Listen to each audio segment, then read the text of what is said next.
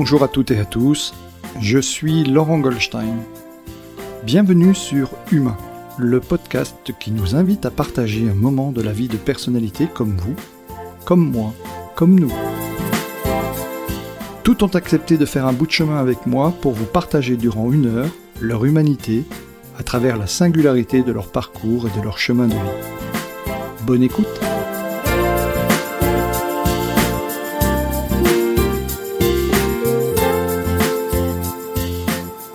Bonjour à toutes et à tous, je suis aujourd'hui en compagnie de l'accompagnatrice des sportifs de l'extrême, Karine Planière. Bonjour Karine.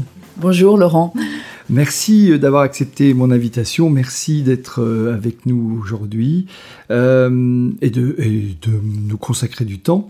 Euh, est-ce que tu peux te présenter en quelques phrases, nous expliquer bah, qui tu es, ce que tu fais et comment tu es devenu la personne que tu es aujourd'hui et puis naturellement passer un petit peu de temps sur euh, euh, ce type d'accompagnement euh, des sportifs de haut niveau, sportifs de l'extrême comme tu comme as tendance à le dire.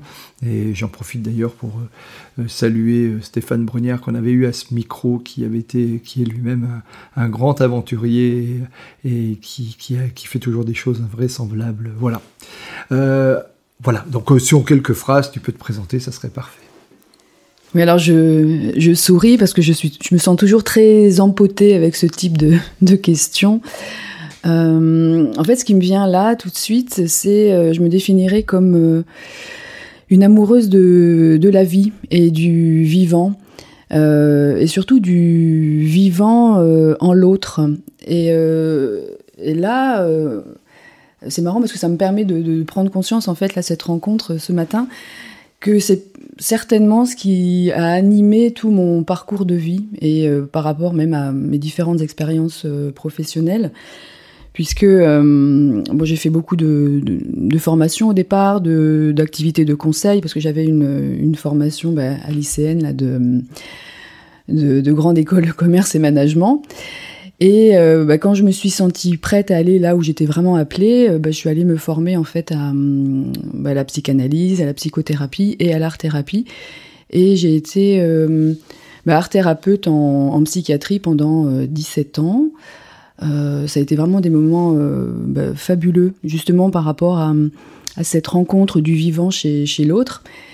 Et, hum, et puis, ben chemin faisant encore, hein, parce qu'on évolue tous euh, comme ça bah, au fur et à mesure des années avec les expériences et les rencontres. Euh, j'ai décidé de quitter la, psychiatrie et l'institution pour euh, bah, développer une activité de, coaching que j'avais déjà entamée auparavant. Et là, la question était, mais avec qui j'ai vraiment fondamentalement envie de, de travailler? Chez qui je pourrais ressentir le plus d'écho euh, et, à qui je pourrais offrir le plus de, de mon expertise, de mes compétences, etc. Donc un grand travail introspectif s'est euh, déroulé et bah, il s'est avéré que vraiment les, les, personnes avec lesquelles j'avais envie de travailler, c'était ces sportifs de l'extrême. Euh, alors quand on parle de sportifs de l'extrême, bon, bah, ce sont des sports qui sont assez atypiques euh, plutôt outdoor et euh, parce que j'ai repéré en fait chez ces personnes vraiment des caractéristiques, des singularités euh, psychologiques très très particulières qui me faisaient aussi vraiment euh, beaucoup écho et, et là je me suis dit c'est vraiment avec ces personnes que je vais pouvoir apporter un maximum de, bah, de mes compétences, de mes expériences et de, de mon expertise. Euh, voilà, et donc là, bah, je suis en train de, développer cette activité. J'ai fait des rencontres euh, assez fantastiques et ça me conforte dans le fait que bah, je suis à ma place là et donc euh, ça me ravit, quoi, ça me réjouit. La, joie aussi, vraiment, c'est quelque chose qui m'anime, qui m'anime beaucoup. Le, fait de aussi de la générer, de pouvoir la générer chez l'autre, quoi. Alors, toi-même, tu es, une grande sportive, tu as fait des ultra-trails aussi, mm-hmm. du cyclisme, pas mal. Euh, mais à la base, tu te destinais vraiment pas à ça, puisque tu le disais toi-même, tu as fait une grande école de commerce, euh, tu partais dans le consulting, euh, voilà, dans, dans, quelque chose de très carré, allons-nous dire. Voilà, qui, à quel moment tu as la bascule et à quel moment tu te dis, ok, je vais plutôt aller vers l'accompagnement de l'humain, alors que ce n'était pas forcément ta destination initiale Qu'est-ce qui fait que tu, tu vas aller vers la thérapie, l'art-thérapie, parce que tu n'as pas fait de enfin, voilà, Initialement, tu as fait un cursus école de management, quoi. Mais en fait, euh, qu'est-ce qui était déterminant voilà, ben, Depuis euh, petite, je crois, euh, j'étais toujours fascinée par le fonctionnement de, de l'autre. Je passais vraiment énormément de temps à regarder comment les, autres fonctionnaient. Et je me souviens avoir dit une fois à ma mère, ah, en fait, quand je serai, euh, quand je serai grande, j'aimerais bien être euh, sociologue. Et en fait, je me suis dit, mais finalement, non, c'est pas sociologue, c'est pas le fonctionnement d'un groupe qui m'intéresse, mais c'est le fonctionnement de l'individu au sein d'un groupe qui m'intéresse. Donc c'est cette euh, individualité, moi, qui me, qui me fascine. Et donc même quand, quand j'étais en, école de commerce et que j'ai travaillé après, euh, donc j'ai fait beaucoup de formations et d'accompagnement alors des équipes ou, euh, des individus. Euh, donc c'était déjà déjà là. Et puis bah, grande école de commerce, pourquoi? Bah, Parce que j'étais bonne, j'étais très bonne à l'école. J'avais pas envie de faire de fac, donc j'ai fait une, une, classe préparatoire, grande école. Gestion de projet, etc. Et, et à un moment donné, je me suis dit bon, ok, j'aime bien mon travail, mais c'est pas là vraiment que j'ai envie d'aller.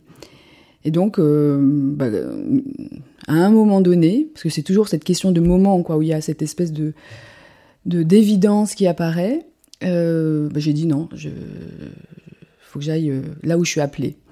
Et là où j'étais appelée, c'était bah, là où je pouvais faire à la fois une pratique artistique, de l'écriture et de la, de la, psychologie ou de la, la psychanalyse. Quoi. Donc j'ai démissionné de mon poste de, de, chef de projet et puis, et puis voilà, je suis allée me former. Et puis je me suis dit, ouais, ok, c'est vraiment là que, qu'il fallait que j'aille. C'était quand même rock'n'roll, hein, le fait de démissionner, puis de dire, ok, je, je pars. Ah, oui, et puis bah, aucun, aucun revenu, euh, du coup, rien, rien, mais bon, c'était pas grave, je savais que c'était là qu'il fallait que j'aille. Donc euh, bah, ça, ça, ça, a toujours été mon, j'allais dire, mon, mon mode de fonctionnement. C'est quand je, je sais là où je dois aller, bon, bah, que après, euh, je, je m'arrange avec ça. Hein. D'accord. Et je, je, suis persuadée d'ailleurs que quand on, on sait qu'on est sur son bon chemin, de toute façon, tout finit par s'aligner, euh, même si à un moment donné, il y a une, une, galère financière, de toute façon, à un moment donné, ça finit par, ouais. par, euh, par fonctionner. Parce que, bah, on parle de l'alignement des planètes et tout, mais c'est ça, quoi. Euh, moi, je parle de, euh, de justesse. Qu'est-ce qui est juste pour moi? Qu'est-ce qui est juste pour l'autre? Et, euh, et c'est ça aussi, quand, bah, quand j'accompagne les personnes, c'est faire en sorte que la personne soit dans sa propre justesse. Et là, bah, tout, euh, tout fonctionne, quoi. Tout, devient fluide. Ça, je crois beaucoup en ça, en fait. Mm. D'accord. Bon, tu as une autre facette aussi, euh, tu as une multitude, mais enfin, en tous les cas, tu es, aussi une comédienne, tu es une artiste. Est-ce que d'abord tu étais comédienne, artiste, ou tu as écrit des textes, tu as fait des articles, du théâtre, du chant, de la musique euh, est-ce que tu étais artiste avant de vouloir être art thérapeute ou est-ce que ça s'est fait euh, concomitamment ou parce que tu étais artiste, tu t'es dit tiens si je fais de la thérapie, ça va plutôt être de l'art thérapie? Non, c'était déjà, enfin tout était déjà présent en moi, je pense, euh, ouais. dès, le, dès, le, départ. J'ai fait beaucoup, beaucoup de théâtre. Enfin, les arts vivants. Mais là encore, on revient sur cette notion du vivant, oui, du mouvement. Que, ouais. ouais. Euh, et c'est pareil, le mouvement, cette, la recherche, la recherche fondamentale sur le mouvement, sur l'équilibre, euh, ça, ça a toujours été très important pour moi. Euh, le corps, la place du corps, donc c'est aussi valable dans, dans, le sport, bien évidemment. Hein, cette, la justesse du geste, de la posture, cette exigence aussi, cette discipline qu'on peut avoir bah, au niveau artistique, mais aussi au niveau sportif. donc ça, ça a toujours été là. Et puis l'écriture, euh, l'écriture aussi, euh, qui m'a, je crois qu'il m'a, à un moment donné, même m'a sauvé, je dirais, m'a sauvé. Euh, alors je ne sais pas forcément de quoi, mais peut-être d'une folie ou de quelque chose. Enfin vraiment parce que c'est extrêmement structurant. Et puis je suis passionnée par le, par le discours, par le langage, la façon dont le, le langage s'articule et la façon dont la personne aussi s'exprime. Et c'est un, un élément de thérapeutique et très très intéressant à mon sens. Et donc tout ça, voilà, ça s'est développé concomitamment. Mm. Ah, bah oui, parce que tu fais aussi la lecture à haute voix. Oui, oui, oui. Ça, ça, ça me, ça, c'est une grande passion pour moi, de pouvoir dire de façon extrêmement simple, mais de, faire euh, vibrer des, mots, tu vois, de, même de, générer une, bah, éventuellement peut-être une émotion chez le, spectateur. Mais c'est, moi, quand je suis sur scène à faire ça, je me sens mais complètement euh, habité par quelque chose de beaucoup plus grand que, moi et que je, transmets par euh, le vecteur de mon corps. Mais ça, c'est quelque chose qui est très très fort. Quoi. Parce que les, mots, la poésie, alors la poésie. Euh, oui, parce que c'est surtout de la poésie en fait. Hein, oui, la poésie pour moi, voilà, l'idée, ça serait d'amener la poésie dans le monde, en poétiser le, monde, euh, parce que euh, bah, c'est la, poésie, c'est la, sensibilité, c'est la, la, capacité aussi de, de se décaler. Parce qu'on fait se rencontrer des mots qui, a priori, n'auraient rien à voir ensemble, et on crée on crée de nouveaux possibles. On ouvre des mondes avec, euh, avec ce, langage. Et ça, moi, ça me, ça me passionne. Et je m'en sers du coup d'un point de vue thérapeutique parce que hum, dans la poésie du discours de, de l'autre, euh, bah, je vais pouvoir utiliser des façons différentes euh, de, de, structurer le langage en, leur proposant de modifier leur, leur, grammaire, leur syntaxe, la ponctuation. Et, ça a des, vertus thérapeutiques très, très, très efficaces. Donc, euh, au fur et à mesure de mon expérience aussi d'art thérapeute, j'ai vraiment travaillé avec ça. Et je, vois l'efficacité hein, de, cette pratique. D'accord. D'accord. Euh, tu, continues de, te produire, de faire euh, de la, performance artistique C'est en plus de ton activité ou c'était avant? Non, non, non, c'est en, plus euh, de mon activité, ça c'est un, élément important de mon équilibre. Euh, et puis, bah, j'ai des demandes, donc je le, fais aussi à la, demande. Euh, j'adapte bah, en fonction. Enfin, je, crée, je crée la performance pour le, le, lieu, pour la personne qui me le demande, pour le festival, par exemple. Bah, là, je vais au mois de septembre, je, je retourne à Tanger un événement qui s'appelle Être ici, euh, qui me procure beaucoup, beaucoup d'émotions. Et donc je suis ravie qu'on me fasse encore appel à moi. Euh, et là, ce que j'aimerais euh, même développer, ce sont des espèces de, conférences expérientielles qui, mêlent à la fois cette dimension artistique, de performance artistique, en, réponse à un besoin, par exemple, d'une entreprise qui dit tiens, j'ai envie de, de, travailler sur telle ou telle problématique, mais j'ai envie de la, faire travailler ou d'en faire prendre conscience mes salariés de façon différente. Et j'aimerais pouvoir, voilà, le, aussi le, bah, utiliser cette, cette performance artistique dans ce, cette idée-là, quoi. Mhm. D'accord. Oui, donc l'art, la, la, l'art, la comédie, la lecture à haute voix, la poésie tient une place importante dans ta vie, en fait. Oui. Bah oui, bah, la poésie du, vivant, hein, je reviens toujours là. C'est, bah, par exemple, ce matin, j'ai passé plus d'une heure euh, dehors en pleine nature. Euh, euh, c'est, c'est, juste magnifique. Hein. C'est un éveil et une présence au monde vraiment particulier. Et la poésie, elle, est, elle permet ça aussi. c'est une, oui, c'est ça, c'est une présence au monde. C'est quelque chose, c'est presque un acte politique aussi. C'est une forme de, résistance, c'est une forme de de d'intensité, ouais, une, forme d'intensité du vivant.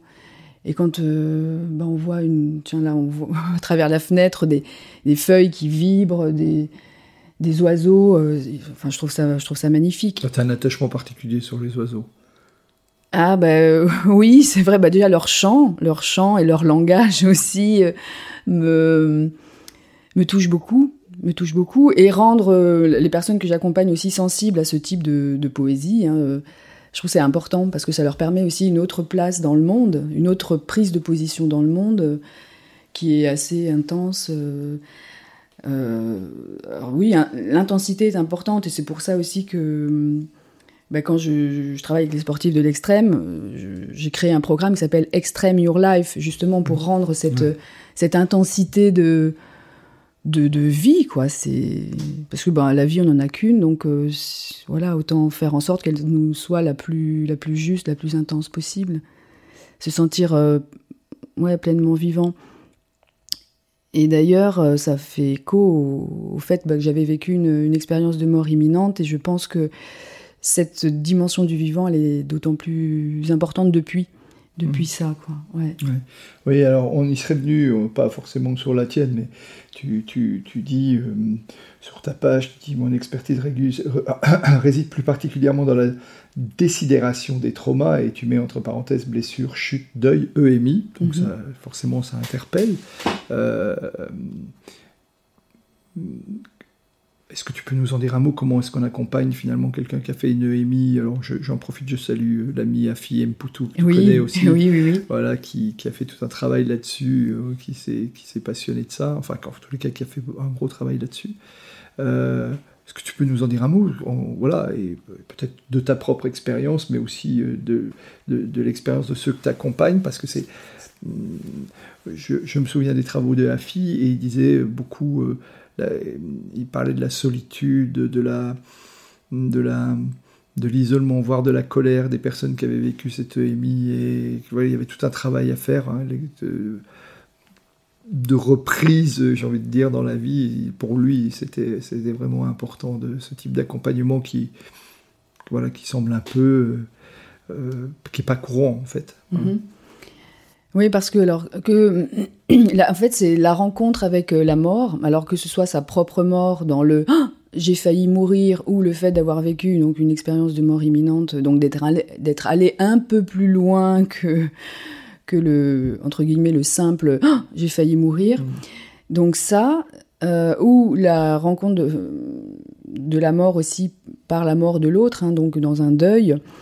Euh, amène un état euh, psychologique très très particulier, donc une forme de, sidération, parce qu'on sait tous de façon très abstraite que l'on va mourir, ok, mais donc ça reste euh, quelque chose de très abstrait. Mais quand corporellement on vit le, cette possibilité de, de, mort, donc ça devient vraiment quelque chose de concret. Et là, ça génère une forme de sidération, c'est parce que c'est vraiment une rencontre particulière, quoi, quand même, avec, avec la mort.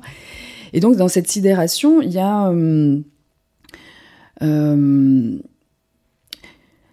alors, ça me fait penser à un, livre de Jean-Paul Marie, euh, Sans blessure apparente, où il parle d'une forme de, tâche qui, qui, est là.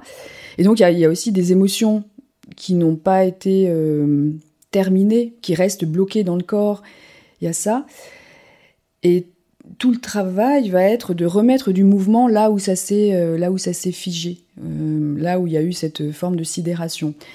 Et donc, euh, ça va être de, de remettre aussi du lien dans cette espèce de d'arrêt temporel. Parce qu'en fait, quand il y a cette sidération, il y a, on reste bloqué dans le, temps traumatique. Euh, hmm. Et alors, bon, bah, le, la vie continue, mais il y a toujours ce, blocage, cet arrêt-là. Alors, c'est valable pour d'autres formes de trauma aussi, hein, mais là, c'est vraiment très, très spécifique.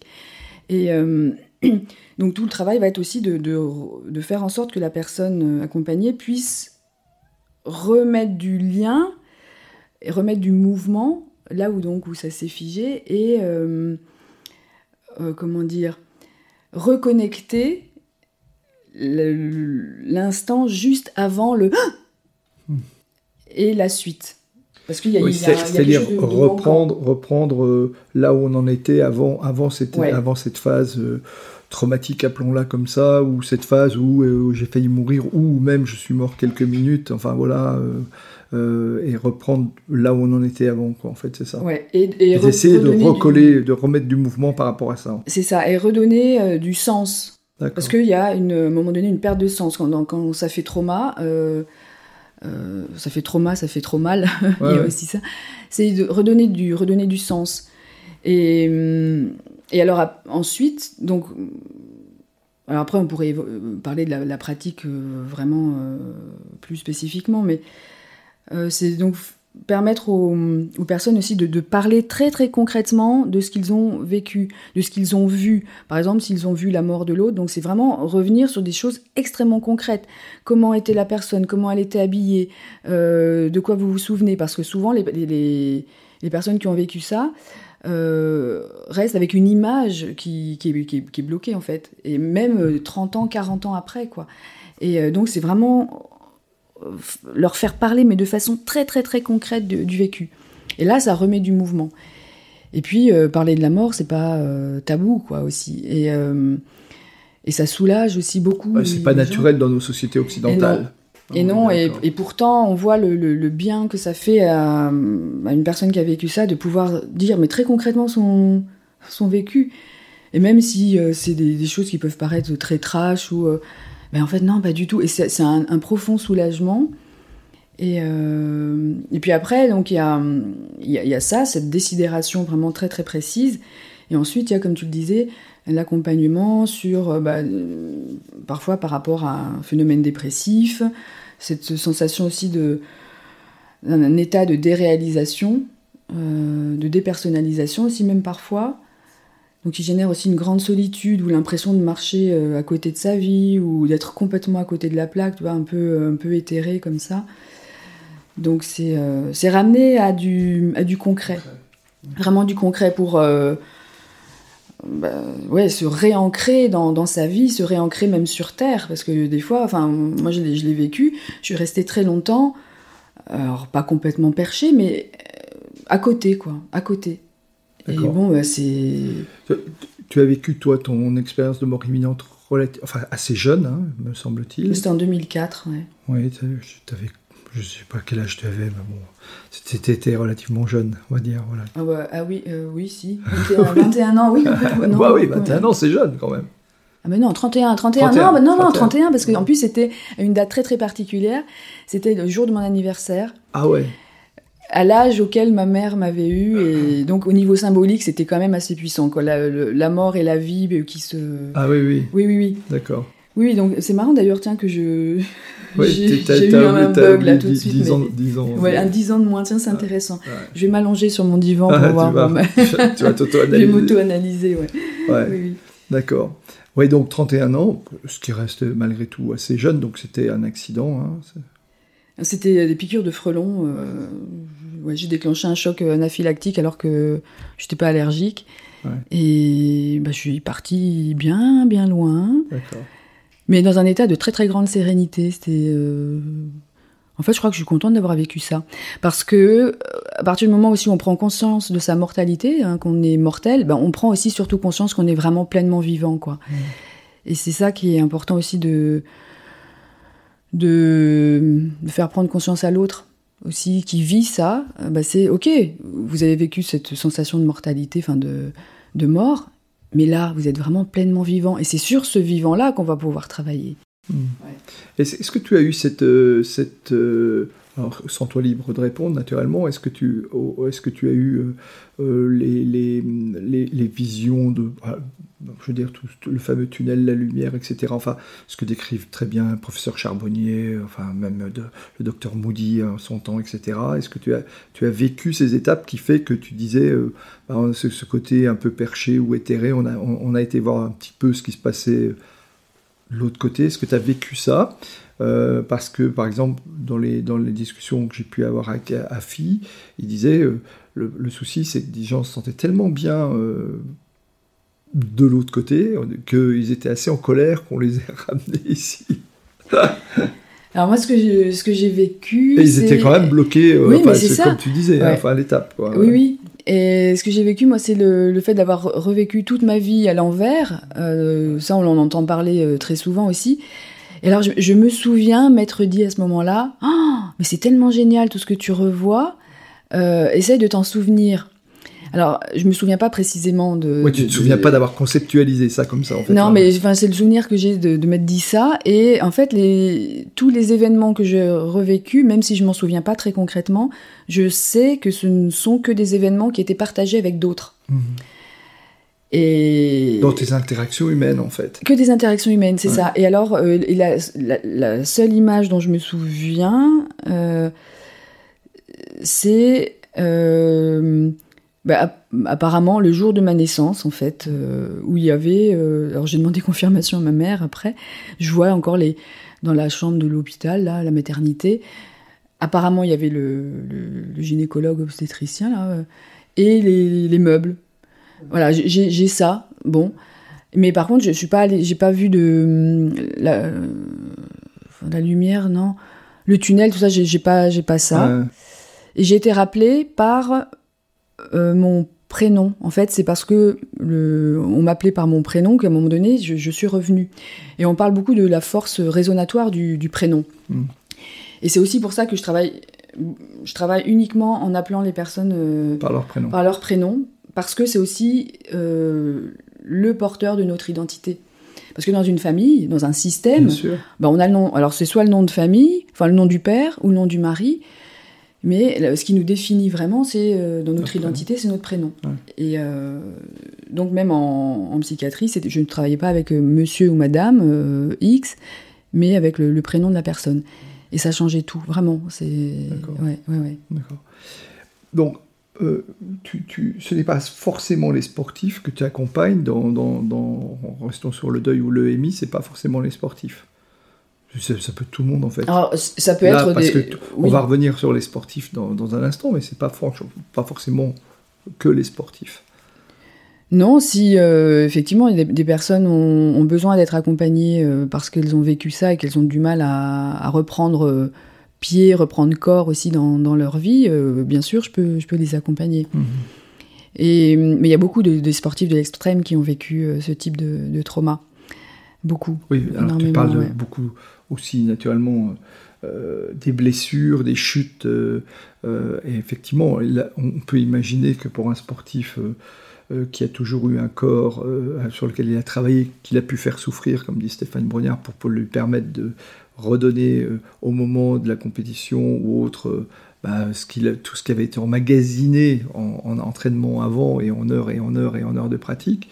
Euh, c'est sûr que la blessure du sportif peut être considérée comme un vrai traumatisme parce que tout d'un coup, c'est un coup d'arrêt euh, et sur un corps dont on n'a pas imaginé qu'à un moment ou un autre, il nous lâcherait alors qu'il nous a toujours soutenus ou même amené à des performances euh, remarquables. En fait, c'est ça. Oui, c'est un, vrai choc, c'est un arrêt. Donc là aussi, c'est une, sidération. Mmh. Et puis, beaucoup m'ont dit, ben moi, j'ai une identité de sportif mais si je ne fais plus de sport, je ne suis plus rien, je suis plus personne. Et alors, euh, du coup, la blessure, l'arrêt de plus pouvoir euh, pratiquer, c'est vraiment très, enfin, c'est terrible. Parce que bon, après, il y en a qui, se remettent bien de la blessure, mais il y en a qui après ne peuvent plus pratiquer leur discipline. Et alors ça, enfin, c'est, euh, il dit, c'est plus qu'une, c'est plus qu'une mort, c'est plus qu'une petite mort, parce que je n'existe que par ma pratique, par ma discipline. Et, moi, justement, l'idée, c'est de travailler non pas avec le sportif, mais avec la personne dans sa, globalité. Parce que euh, bien souvent aussi, ils se disent, mais je ne sais faire que ça. Mais non, c'est pas vrai, vous ne savez pas faire que ça. Et en plus, tout ce que vous avez développé dans, dans votre pratique, tous vos modes opératoires, toutes vos compétences, c'est quelque chose que vous pouvez réutiliser, enfin utiliser ailleurs aussi, que vos talents, etc. Et et donc, pour en revenir oui, à leur, euh, leur traumatisme, euh, c'est quelque chose qui est extrêmement violent, extrêmement violent dans, dans la façon dont ils peuvent le, vivre. D'accord. Ok. Euh, la bascule, tu, alors J'aime bien cette phrase, je, t'en ai parlé tout à l'heure, tu dis accélératrice, euh, euh, accélératrice de particules. Je dis, mais qu'est-ce que ça veut dire accélératrice de particules? On, on, remet un peu de physique dans tout ça. Euh, en fait, c'est la mise en mouvement qui t'intéresse. Oui, la mise en mouvement et l'activation du, vivant chez l'autre. C'est ça, c'est quelque chose qui vraiment me, bouleverse en fait. Quand je sens bah, j'ai la personne qui est en face de moi, qui a quelque chose qui, se réactive et, ça se, ça se, la personne se met à rayonner, à rayonner, à irradier quelque chose d'extrêmement puissant parce que c'est, c'est, ce qu'elle est qui, qui irradie. Donc, euh, c'est, moi je trouve ça magnifique. Et, et en, psychiatrie, par exemple, où, il y a justement une, comme une espèce de part morte en, soi chez la personne qui, qui par exemple, a une dépression ou, autre, quand ce vivant se réactive, mais c'est juste. Euh, bah, le mot qui me vient, c'est sublime, quoi. En fait, c'est euh, mhm. c'est ça qui. Euh, ouais. Et donc, voilà, moi, si je peux faire en sorte d'accélérer toutes ces particules internes, c'est bah, tant mieux, voilà, j'aurais contribué à, quelque chose. Ah, alors, tu, me disais en avant-propos que tu ton, ton, type d'accompagnement n'a rien à voir avec la préparation mentale des sportifs, des sportifs de haut niveau, des sportifs de l'extrême. Ça, tu dis, c'est un peu en amont. Moi, j'accompagne. Alors, je peux accompagner en amont, mais c'est beaucoup pendant, voire après. Euh, en quoi consiste ton accompagnement donc avec ces sportifs? Hors, le, hors les, traumas ou les, blessures Est-ce que tu as quelque chose de spécifique et comment ça fonctionne? Et puis avec quel type de sportif tu as plus d'appétence que d'autres? Si tant, si que tu en es. Si tant est que tu fasses des différences entre les uns et les autres. Hein. Euh, alors oui, je fais pas de la préparation mentale. Euh, parce que je ne vais pas euh, quand j'accompagne donc c'est la personne donc c'est pas le sportif alors je vais pas me focaliser sur la préparation d'une compétition par exemple de d'un je dire d'un acte sportif mais hum, plus sur la sur comment permettre à la personne de trouver son équilibre global qui va lui permettre de performer après dans, dans les compétitions, euh, etc. Mais je vais pas me focaliser sur la, compétition. Ça va être de façon beaucoup plus, euh, plus globale. Sur sa, sur sa vie, euh, sa, sa, vie, enfin sa dimension personnelle, son accomplissement en fait, son accomplissement personnel, donc à tout niveau, au niveau social, au niveau familial, de façon à, lui permettre de, de trouver cet équilibre qui va lui apporter de la sérénité, du bien-être qui lui donc qui lui permettront d'être vraiment euh, performant après. J'ai l'exemple là d'un d'un jeune euh, rider que que j'accompagne. Bon, bah déjà en travaillant sur la confiance en lui de façon euh, globale, bon, bah, j'étais contente d'apprendre qu'il avait gagné la, dernière compétition qu'il a faite. Parce qu'il avait retrouvé l'affirmation de, soi, une confiance, euh, alors qu'on n'a pas du tout travaillé sur, euh, sur, le, sur le vélo, quoi. Pas du mm. tout. On n'a même pas, pas évoqué, quoi. Donc c'est, je trouve ça intéressant. Alors peut-être je pourrais dire oui, je fais peut-être plus de la post-paration que de la préparation mentale, parce que je vais aussi euh, accompagner vers certains, alors qui sont professionnels, vers la dimension de la reconversion aussi, reconversion professionnelle. Qui, reste aussi un traumatisme. Hein, qui, peut être très compliqué, ouais. ouais, ouais.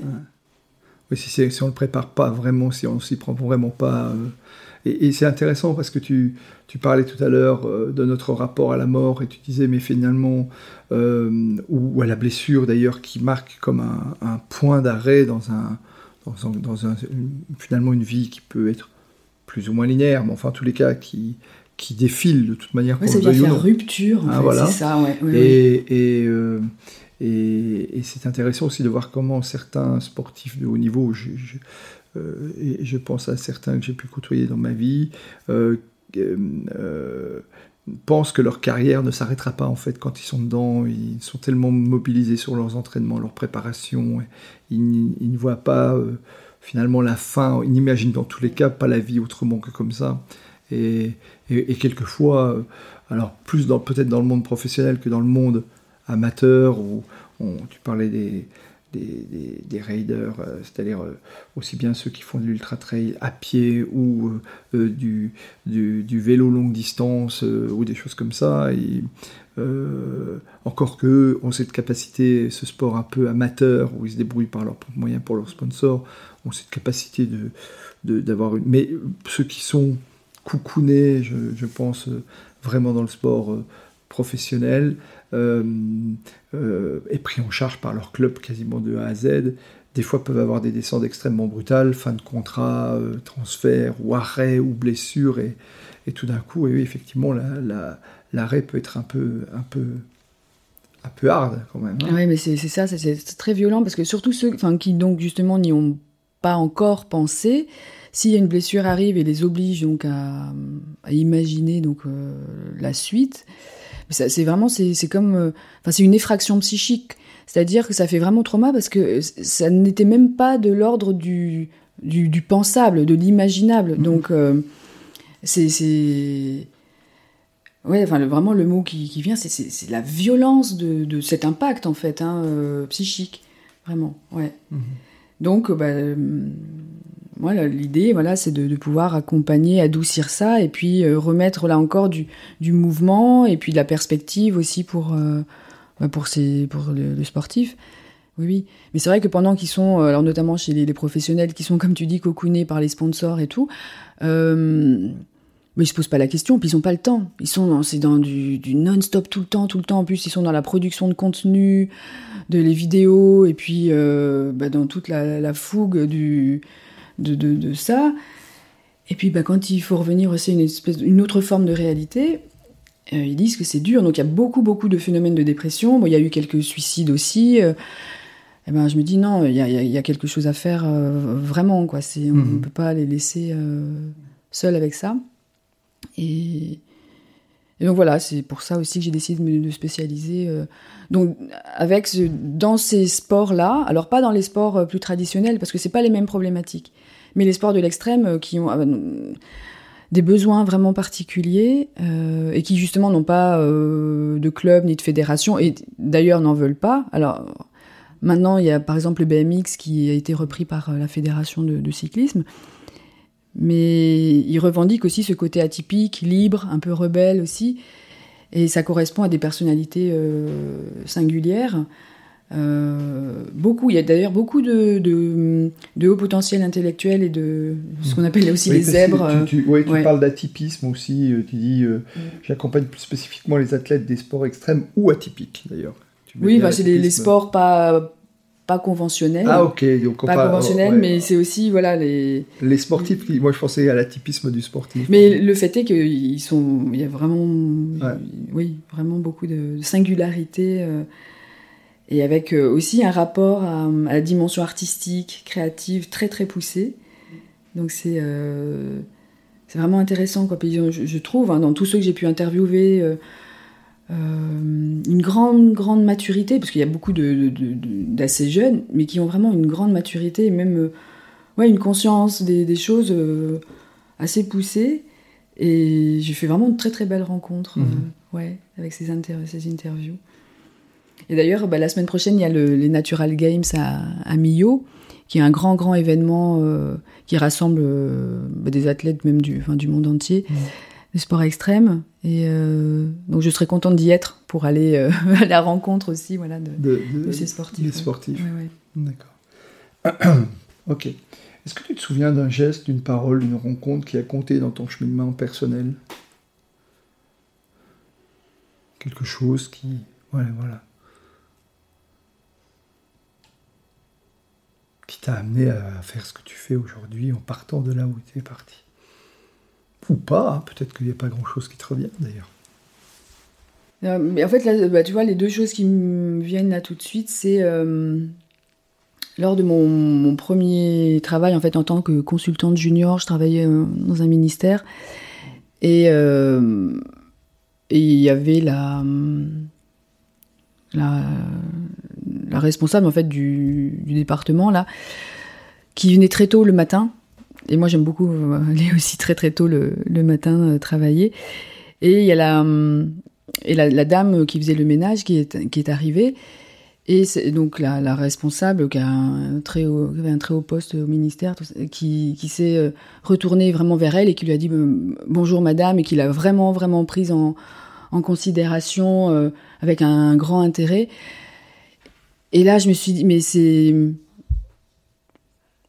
la justesse de, l'humain, elle est là, quoi. C'est, euh, y a, enfin pour moi, il n'y a pas de, différence, que ce soit, euh, euh, voilà, de différence hiérarchique ou on est tous des, des, humains. Alors en plus, ça fait écho avec ton podcast, hein, humain. Et, voilà, et tout ça, c'est ce sont des histoires de rencontres. Et ce qui me, ce qui me touche aussi beaucoup, ce sont les, sourires, les sourires. Juste ça, et ça, c'est un langage universel et voir quelqu'un qui sourit, euh, c'est. Ben là encore, je trouve ça magnifique, quoi. C'est. Euh... Ouais. Moi, ça me réjouit, en fait. Voilà. mais oui. Mais oui, mais, mais, je comprends. Et, sentir, voilà, et puis sentir cette espèce de d'ouverture quand je, je perçois euh, ouais, que les ailes se déploient et que l'envergure de la personne. Et ça, c'est je pense que c'est ce qui m'a toujours donné envie de, poursuivre, euh, bah de poursuivre à la fois mon travail et puis ma vie, je crois. Ouais. Donc les rencontres, euh, c'est ça en fait. Je dirais la simplicité et la beauté de, ça. De là, ouais, d'accord. dans le même registre, est-ce que, est que tu, te souviens du meilleur conseil qu'on t'ait donné dans la vie ou d'un conseil, tu dis tiens ça, moi, je, j'en ai un ou deux moi, à titre personnel, voilà, qui, m'ont marqué. Mais toi, est-ce que, tu, as, te souviens d'un conseil qu'on t'ait donné? Alors qu'on m'ait donné. Euh, je ne sais pas, mais ce qui me revient beaucoup de plus en plus, là, c'est euh, une phrase que j'avais. Euh, ce que j'avais que j'avais lu et utilisé quand j'étais en troisième et ça m'a toujours habité cette phrase là c'était nul n'est plus chanceux que celui qui croit à sa chance ah. Euh, et, en fait, euh, bah, je le, finalement, je le mets en application euh, bah, tous les jours, je me, je me, la répète. Et puis ça marche, quoi. Ne serait-ce que pour trouver une place de parking, un truc comme ça, aussi basique, bah, ça fonctionne. mais, mais je, crois, je crois beaucoup en ça. Moi, quand il y a des besoins, je l'envoie, j'envoie la demande à, la, à la nature. Ouais. J'ai besoin d'une place de parking. Voilà, et donc bah, je me dis, bah, tiens, allez, vas-y, tu veux te garer? Bah, Nul n'est plus chanceux que celui qui croit à sa chance. Et oh, tiens, comme par hasard, la sérendipité, comme par hasard, une place euh, s'offre à moi. Donc euh, voilà, donc, je, je, je remercie hein, pour, pour ce cadeau. Oui, mais c'est ça, en fait, la... je crois qu'au fur et à mesure, euh, tu tiens, les conseils, peut-être, c'est le qu'on m'ait donné, c'est aussi bah, de, savoir remercier. La gratitude, c'est important. La gratitude. Mais même un arbre qui offre des fruits. Hein, on, est ok. Euh, on est ok. ça. me va bien. Moi, je pratique beaucoup ça aussi. Euh, le... Hmm, je renvoie nos auditeurs à, l'épisode avec Francis Zenz, qui est l'auteur du livre J'aide la chance, et donc il parle beaucoup tout ce que tu viens de décrire, en fait, euh, voilà, et la manière dont on perçoit ces événements un peu inattendus. Et si on les regarde du bon côté, oui. on se dit tiens, finalement j'ai de la chance, mais euh, oui, c'est notre perception des choses qui, nous aide à finalement à, voir les, à les choses du bon côté, voilà. Hein. Euh, merci pour, pour cette réponse. C'est quoi les projets de Karine pour le second semestre 2022. Euh, là, j'ai compris, il y a Tanger au mois de septembre. Euh, euh, il y a, là, tu vas aller des rencontres avec des manifestations sportives. Mais c'est quoi tes projets maintenant? Mais il y a le, donc le développement de, mon activité là, de, coaching spécialisé. je suis en train de mettre en place en fait un, programme qui s'appelle Extreme Your Life qui sera euh, digitalisé. Donc c'est euh, en fait c'est à, destination de, des personnes donc, qui sont intéressées par euh, par cette forme d'accompagnement. Donc il y aura une partie digitalisée et, et un accompagnement en live aussi que, bah, que je proposerai.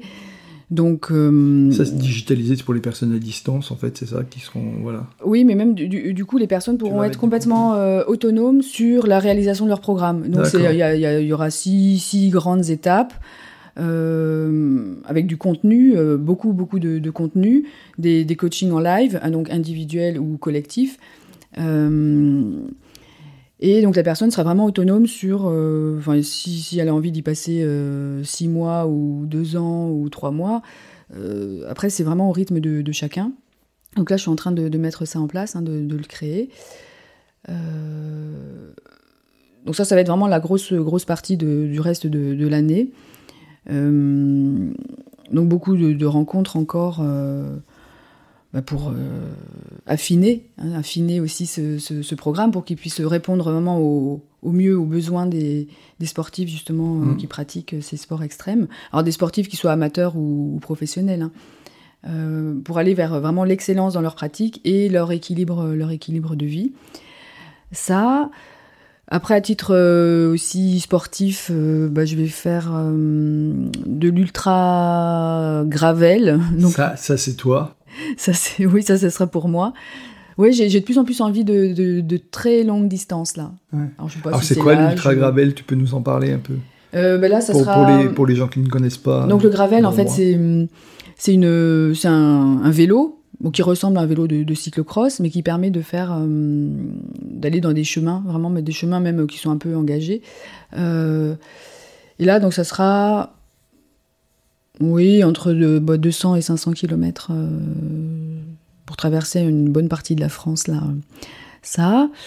Ah, tu le fais en solitaire ou avec d'autres? Ben Là, on sera deux. Sinon, euh, je le ferai en, route, en route, vélo de route aussi, mais là, j'ai envie de le faire toute seule. Euh, et puis de, l'ultra trail aussi, parce que j'avais vraiment vécu une, expérience magnifique qui reste un grand, grand moment pour, pour moi. et j'ai envie de, voilà, de refaire ça aussi. et puis je me suis mise à la voile donc là, je ah prépare une, expédition, euh, une expédition euh, à la voile. Donc là, j'étais partie m'entraîner là, ben, il y a trois semaines. Voilà. Donc euh, j'aime bien aussi apprendre des choses nouvelles. J'ai besoin d'apprendre tout le temps. D'accord. Et me mettre dans un état d'enseignabilité zéro, où vraiment j'ai appris un autre langage, j'ai appris d'autres gestuels, j'ai appris.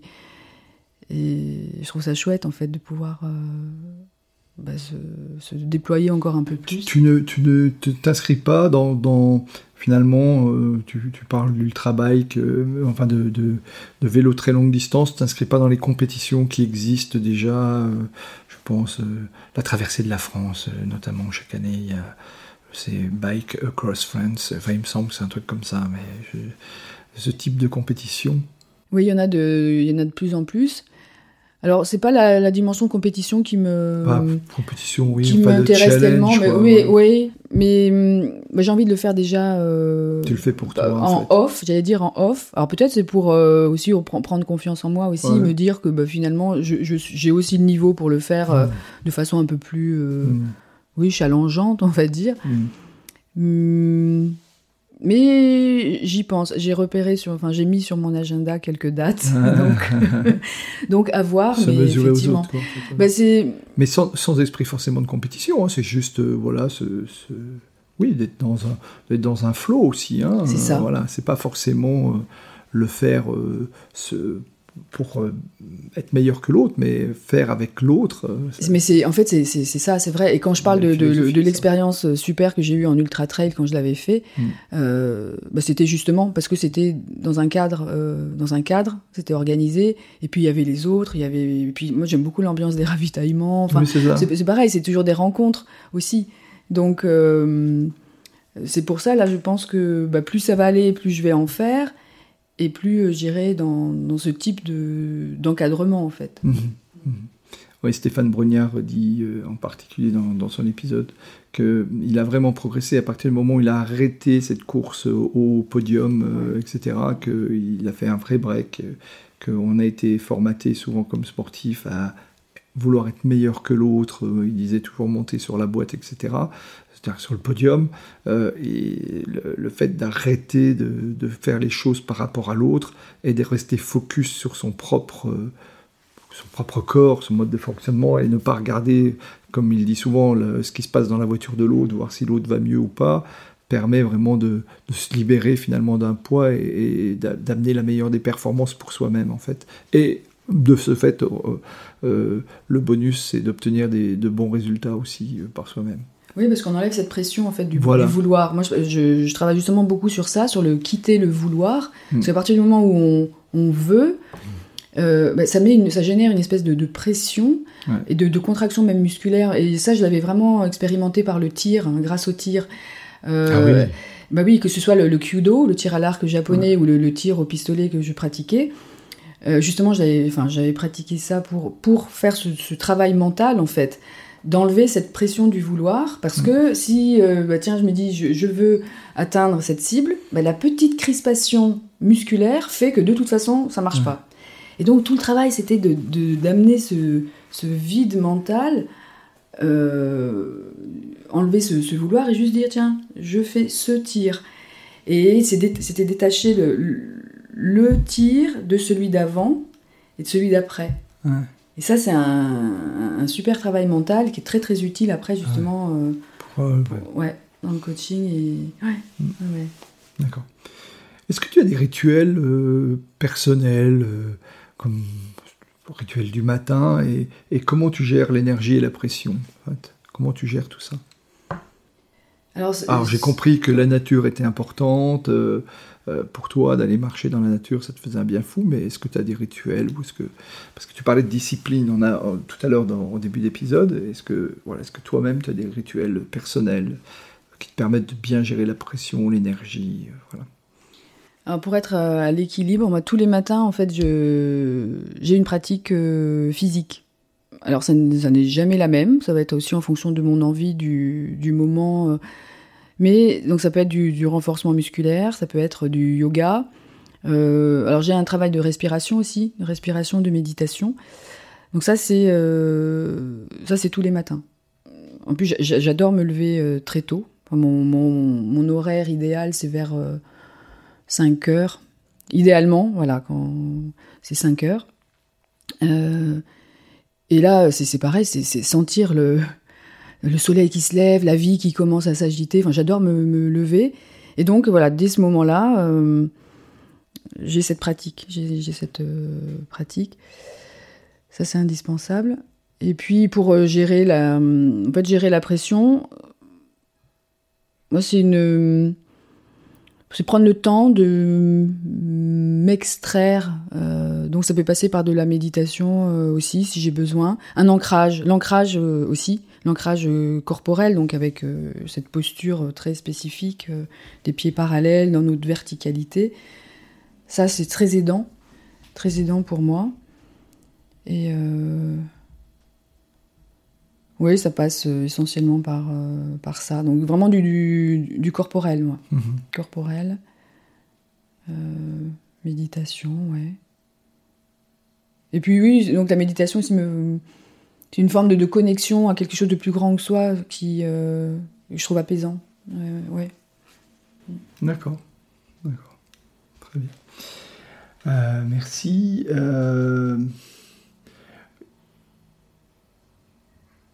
Quel conseil donnerais-tu, si tant est que tu en aies un, donné à, des personnes qui vivraient des, des, moments difficiles ou des baisses d'énergie, des baisses de morale, ou des, événements de la vie un peu difficiles? Est-ce que tu as des, petits tips comme ça que tu peux partager à nos auditeurs ou pas? Sans rentrer dans une grande démonstration, voilà, tes, trucs à toi quand ça, pour quand ça va pas. Bah, c'est de toujours, euh, toujours écouter et faire confiance à ce qui vibre à l'intérieur.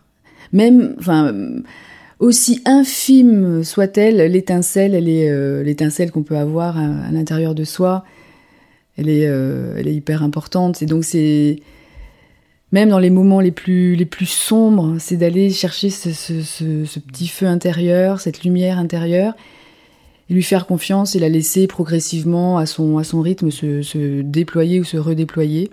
Mmh.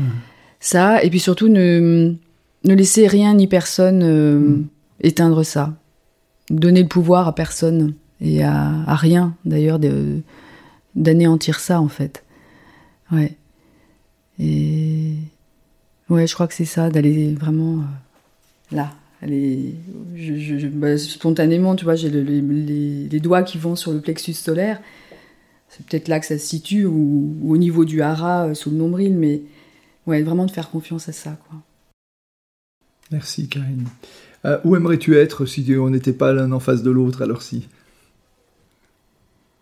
C'est un endroit dans lequel tu aimerais être hmm, moi, je, réagis, enfin, je pense pas comme ça en fait. Si je suis à un endroit, c'est que j'ai envie d'y être et que j'ai envie, en tout cas, de de le vivre pleinement. Donc là, moi, j'avais choisi de, tu vois, de, de, de, voir aujourd'hui. On avait fixé ce rendez-vous, donc pour moi, c'est, ça pouvait pas être ailleurs.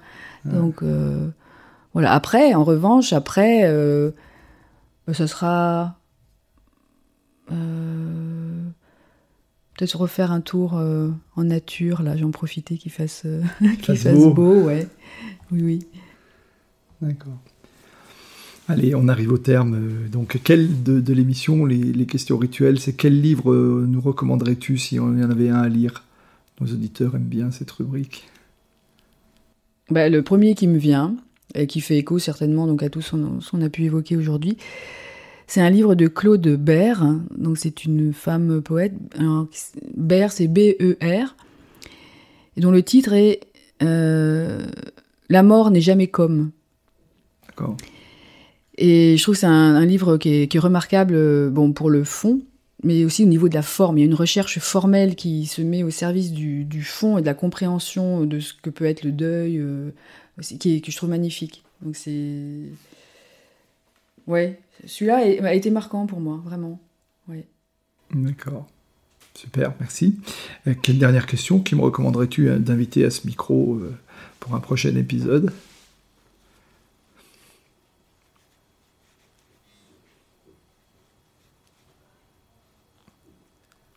Oh, tu n'es pas obligé de répondre tout de suite. Oui, je,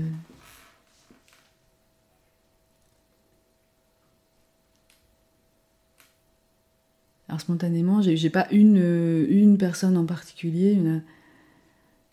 Euh, ok, on n'est pas obligé de répondre dans, l'immédiat. Tu, tu, pourras me communiquer plus, plus tard. Ah oui, c'est vrai que c'est. Ouais. Allez, le mot de la fin te revient quelques phrases, euh, un message que tu souhaites faire passer à nos auditeurs.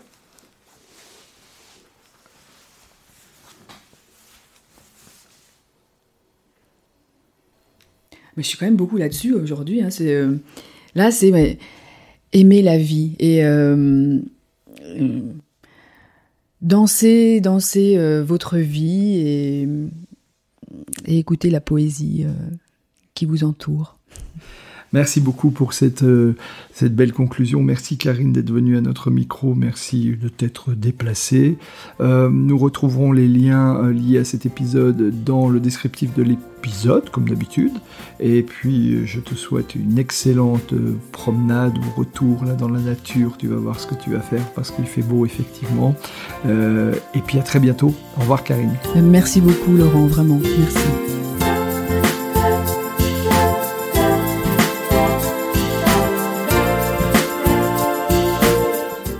Merci d'avoir écouté cet épisode jusqu'au bout. Si ce podcast vous a plu, n'hésitez pas à en parler autour de vous et à le partager. Pensez aussi à nous soutenir en mettant une note, un commentaire et à vous abonner sur votre plateforme de podcast préférée. Vous trouverez les liens liés à cet épisode dans la description. À la semaine prochaine pour une nouvelle rencontre.